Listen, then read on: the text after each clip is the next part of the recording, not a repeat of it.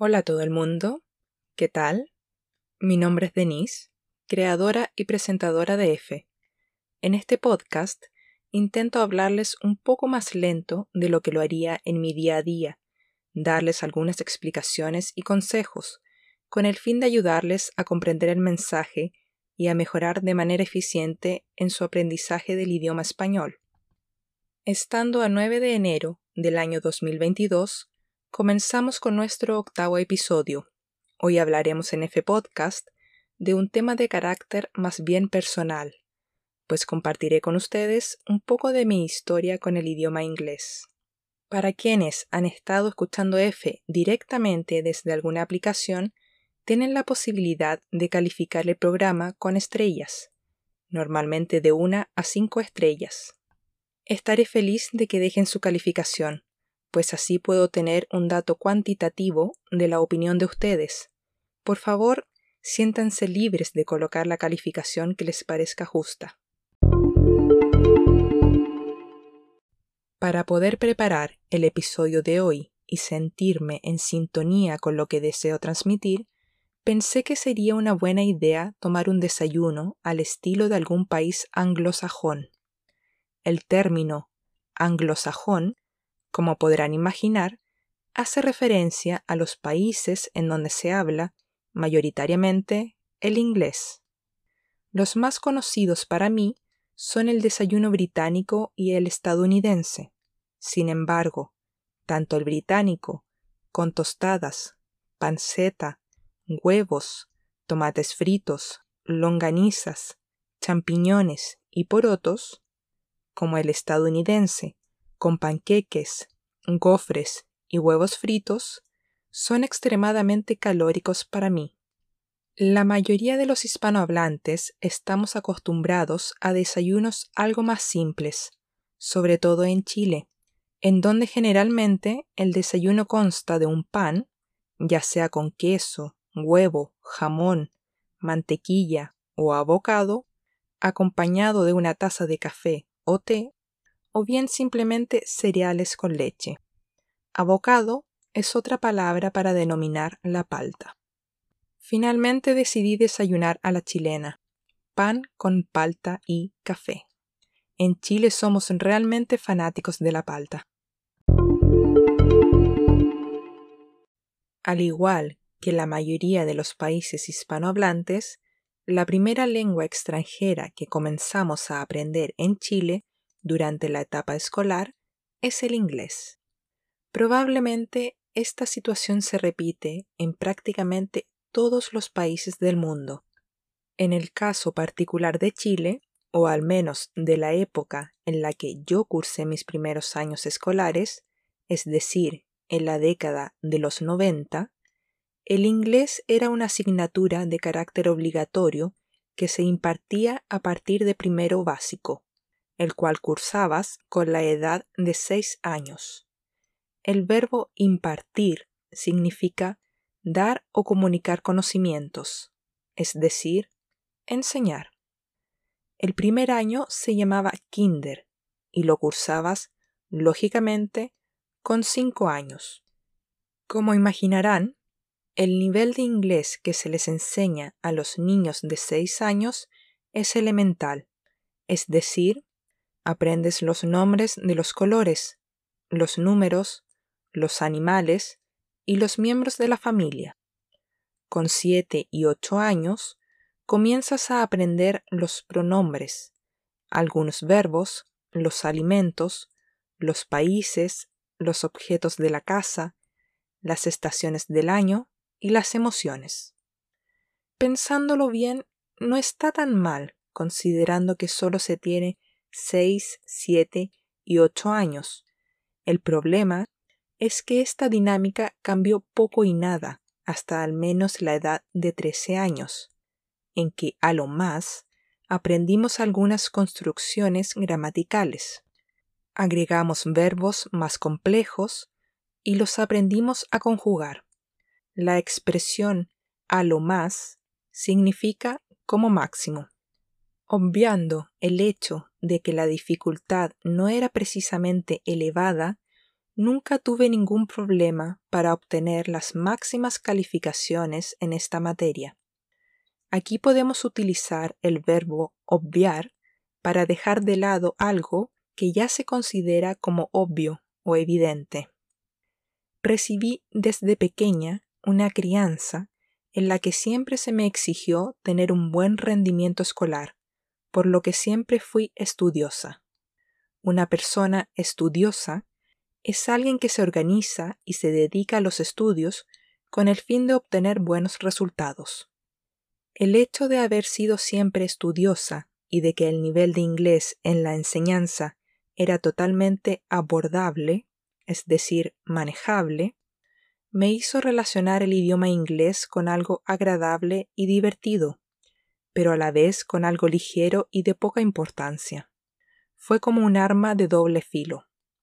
Utilizamos la expresión arma de doble filo cuando queremos referirnos a algo que puede tener simultáneamente dos efectos contrarios.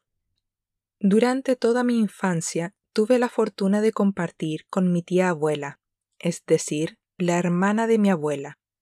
Ella vivía en Estados Unidos desde hace décadas y venía a visitarnos esporádicamente. En sus visitas, ella solía traernos películas inéditas de Walt Disney.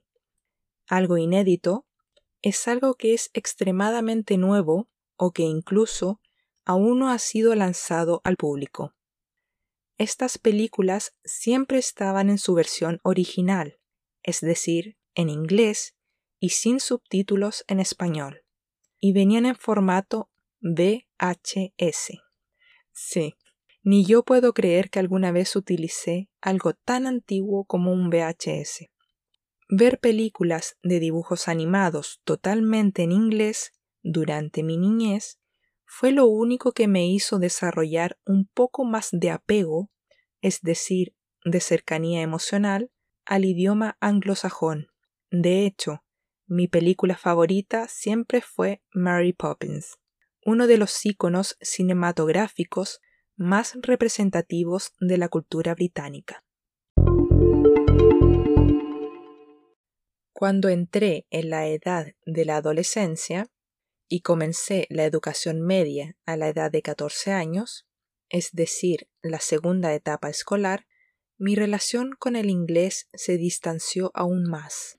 Ya llevaba algunos años estudiando francés, idioma al cual me referiré en un próximo capítulo, y las comparaciones eran inevitables. Simplemente este idioma se había robado toda mi atención, pues estaba enamorada del francés.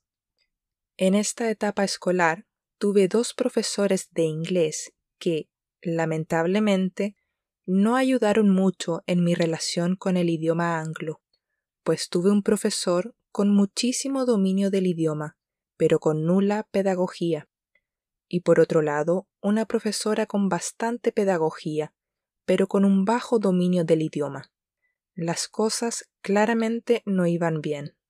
En este contexto, el término pedagogía se refiere a la habilidad que tiene una persona de enseñar de forma efectiva. A pesar de siempre haberme dado cuenta de que el nivel de inglés que había recibido toda mi vida no había sido precisamente el óptimo, nunca hice nada por intentar remediarlo por mi propia cuenta. Para ser honesta, en ese entonces mis intereses académicos estaban fuertemente conectados con las matemáticas, las artes plásticas y la filosofía, y por el lado de las lenguas, con el francés. Tampoco podemos olvidar el hecho de que como hispanos no tenemos una necesidad tan fuerte de aprender inglés, pues existe muchísima información disponible en español. La mayoría de los hispanos vacacionan en sus propios países o en los países vecinos, los cuales, en la mayoría, también se habla español, y a nivel profesional son pocos los trabajos que exigen un alto dominio del idioma. Si vives en un país hispano, vivirás perfectamente hablando solo español. Cuando ingresé a la universidad a la edad de 18 años a estudiar la carrera de diseño industrial, el primer año tuvimos la asignatura de inglés técnico, la cual era, como siempre, de carácter obligatorio. En Chile utilizamos a veces la palabra carrera para referirnos a los estudios universitarios o a la profesión. Sin embargo, existía la opción de eximirse de esta materia para quienes así lo deseasen, es decir, dar una prueba y, en el caso de conseguir una puntuación alta, no estarías obligado a cursar esta materia. Debido a mi historia con el inglés hasta ese entonces, desarrollé una especie de sentimiento de inseguridad hacia el idioma, pues siempre asumí que mi nivel de inglés no era suficientemente bueno, sin siquiera haberlo puesto a prueba. Por lo tanto, decidí ni siquiera dar esa prueba, pues asumí que lo mejor para mí era cursar la asignatura durante todo el primer año, y así, incluso, podría mejorar mis habilidades en esta lengua. Desafortunadamente, al ser un inglés técnico, adquirimos un buen dominio de inglés relacionado con nuestra profesión, pero no nos permitió avanzar en ninguna otra área. Nuevamente no fue una gran cosa. Una vez comenzada la etapa laboral, es decir, de trabajo, nunca tuve mayor necesidad del idioma inglés. Con tener un nivel conversacional mínimo y manejar bien todos los términos que se utilizan en mi profesión, bastaba y sobraba. La expresión bastar y sobrar se usa para decir que algo es más que suficiente. Hasta que el holandés llegó a mi vida. Este es un idioma que nunca imaginé que aprendería. Sin embargo, por una casualidad de la vida, Así lo hice. Fue la llave que abrió todas las puertas a este submundo del aprendizaje de idiomas. En un próximo capítulo hablaré en detalle de mi historia con este idioma. Fue así como el hecho de comenzar a aprender holandés y empezar a tener importantes logros y avances con esta lengua me hizo hacerme la pregunta ¿Y si retomo mi aprendizaje del idioma inglés de forma activa y mejoro mi dominio del francés paralelamente? En un principio parecía desafiante, pues nunca había estudiado tres lenguas simultáneamente, y entre esas se encontraba el holandés, que, si bien no es la lengua más difícil del mundo, sí es bastante más compleja que el inglés y el francés.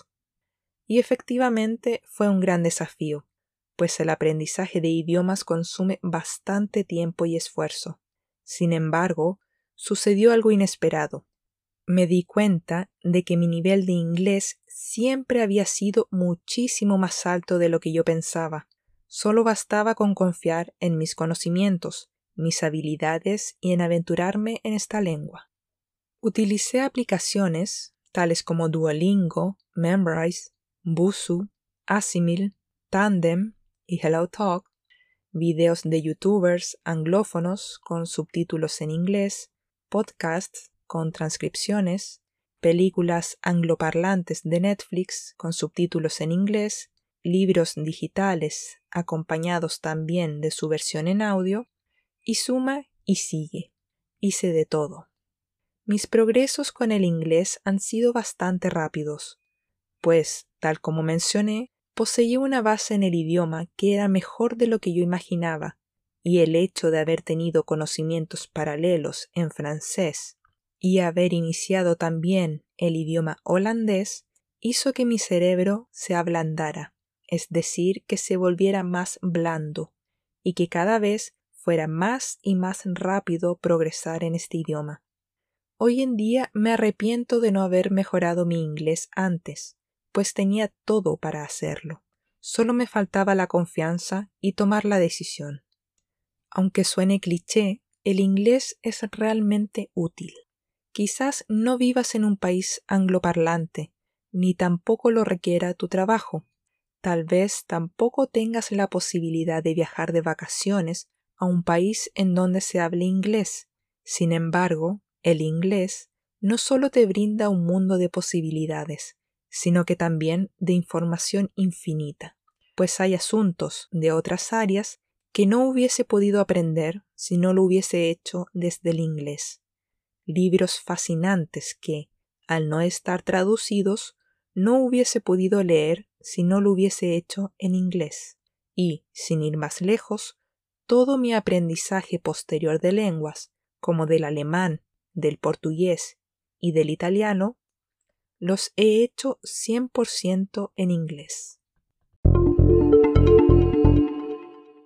Dicen que los recuerdos que mejor guardamos en nuestra memoria son aquellos que tenemos asociados a algún sentido del cuerpo, es decir, a la vista, al olfato, a la audición, al tacto y o al gusto.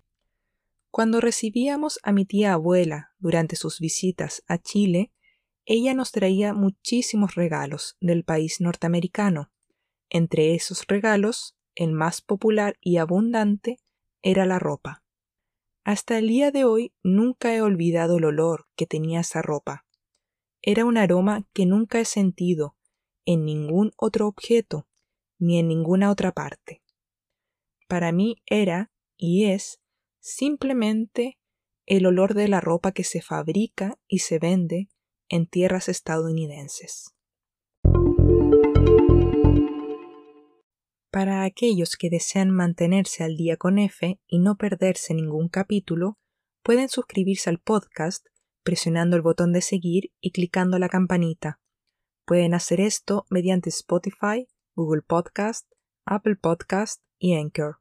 No olviden que a través de la plataforma de Patreon tienen la opción de acceder a la transcripción del episodio, quizzes de comprensión, encuestas para solicitar temas y ejercicios especiales con audios exclusivos.